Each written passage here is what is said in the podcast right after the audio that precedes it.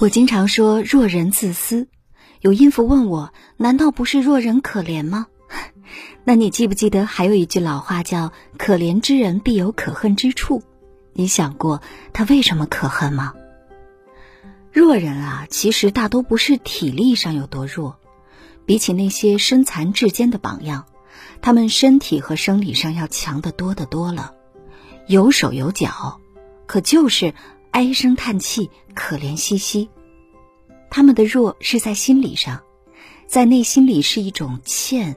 亏、委屈、弱小的感觉，用心理学上的一个术语叫做匮乏感。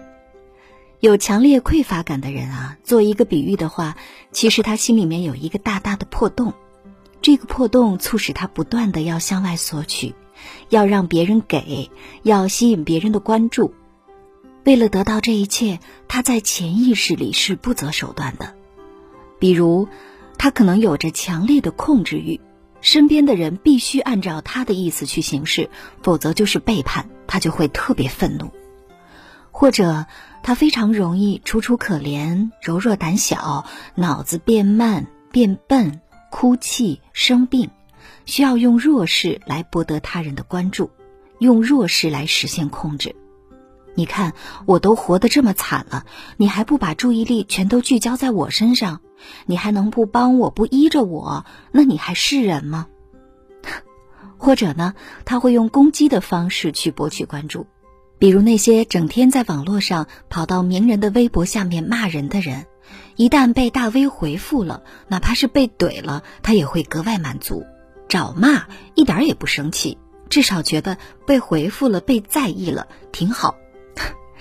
就好像生活中有些人总是莫名其妙的在群体里挑事儿，动不动就要犯浑，其实也属于这类人，太缺爱了，所以想要引起关注，结果行为失态，动作变形。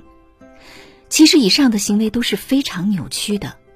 弱人在拼命的想要博得关注、刷存在感、找到被爱、被在意的感觉，来填补心里那个洞的时候。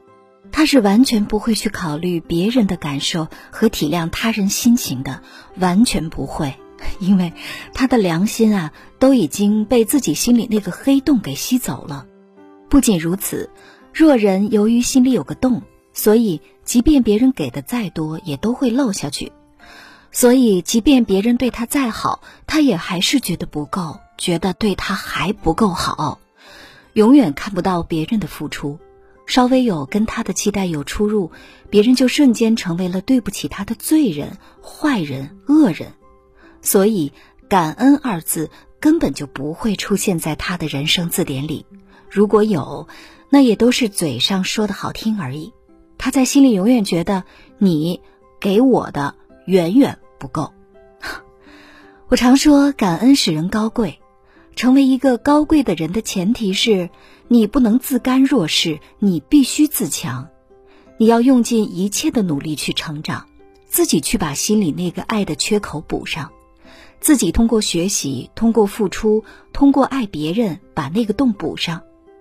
当你给自己的心打上了补丁，你才会懂得自爱。